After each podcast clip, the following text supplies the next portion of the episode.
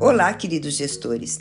Neste podcast, iremos tratar do PDDE, da utilização de recursos públicos com duas leis federais, das atividades que a escola pode realizar para arrecadar fundos e com o que se deve tomar cuidado. Pelo programa Dinheiro Direto na Escola, o PDDE, há um repasse de valor diretamente para os caixas escolares. Esse repasse deve ser utilizado para custeio de despesas relacionadas à infraestrutura física e pedagógica da escola. Deve ser usado, por exemplo, na compra de materiais permanentes, como computadores, bebedouros, aparelhos de ar-condicionado. No PDDE, o gestor operacional acompanha diretamente o valor que sua escola receberá, por isso é muito importante manter-se informado e atualizado sobre ele. Além de acompanhar o orçamento municipal, ou melhor, dentro da sua esfera de atuação, o gestor operacional deve manter um registro detalhado de cada deliberação e buscar compreender as alterações e modificações ocorridas sobre ele. Contudo, o gestor operacional não estará sozinho nisso, pois contará com o fundamental apoio da direção da escola. Por isso, caro gestor, busque informações, Analise-as sob os mais diversos aspectos, pergunte sempre que não entender, aconselhe-se e assessore-se corretamente, de modo a acompanhar todas as questões relativas ao orçamento relacionado à educação e, em especial, à sua escola. O programa Dinheiro Direto na Escola, criado em 1995, é um recurso que pode ser de extrema importância para as escolas e para as suas despesas do dia a dia quase um salva-vidas para a gestão operacional. Mas afinal, o que na prática é o PDDE? O gestor operacional deve considerar algumas situações que podem ocorrer na escola, uma torneira quebrada, uma lâmpada queimada, pequenas despesas, mas que necessitam de atenção imediata. A troca de uma tomada, interruptor, um computador, uma impressora e outras coisas que podem impactar na dinâmica escolar, no seu funcionamento e nas atividades pedagógicas.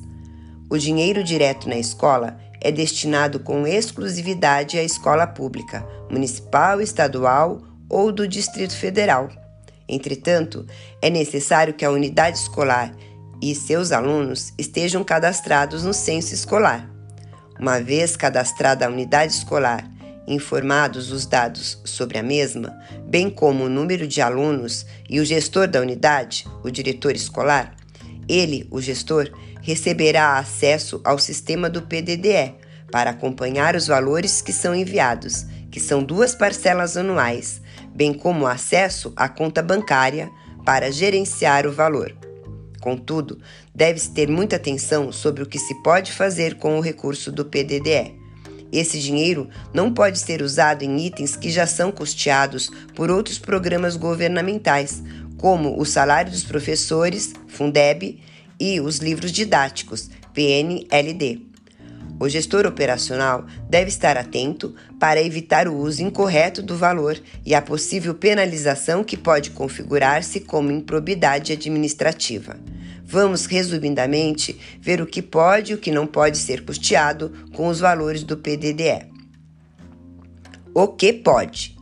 Material de limpeza, material de escritório, computadores, impressoras, roteadores, televisores, DVDs, data show ou projetores, CD, DVD ou pendrive para uso administrativo ou pedagógico, caixas de som, microfones, rádio, megafones, câmeras de vigilância e alarmes, torneiras, tomadas, vasos.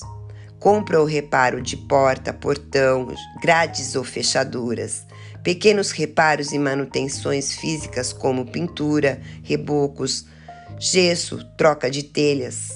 Agora, o que não pode: livros para a biblioteca livros didáticos, salário com os profissionais da escola, hora extra, gratificação, bônus, combustível, alimentação e saúde, pagamento de taxas bancárias, uso de cartão bancário, empréstimo, loteria, financiamentos, moeda estrangeira, investimentos, compra de ações e capitalização, festas escolares ou com os profissionais, como lanches, coquetéis, confraternizações ou premiações que não tenham finalidade pedagógica, apenas recreativa.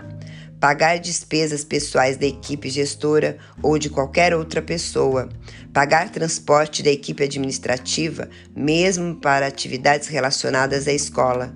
Finalidades assistenciais, como doação de roupas ou alimentos. Finalidades religiosas, como a celebração de reuniões e cultos. Merenda escolar em caso de dúvida, o gestor operacional deve buscar assessoria jurídica antes de utilizar o valor.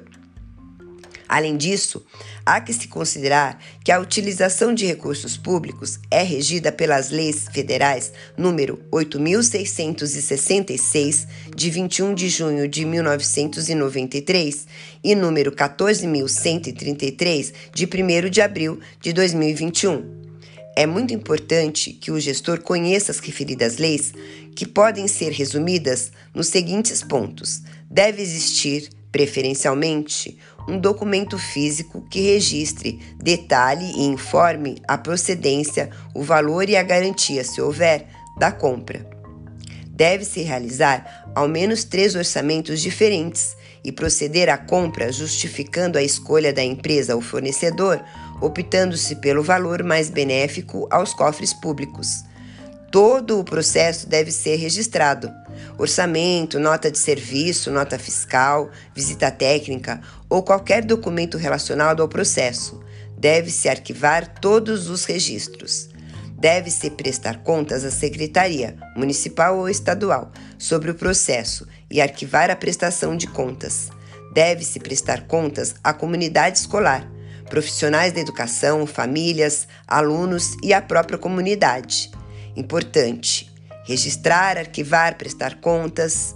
Todo o processo que garante a lisura e a transparência da operação repercute positivamente para a gestão escolar e operacional. E lembre-se, meu caro gestor, dinheiro público é coisa muito séria.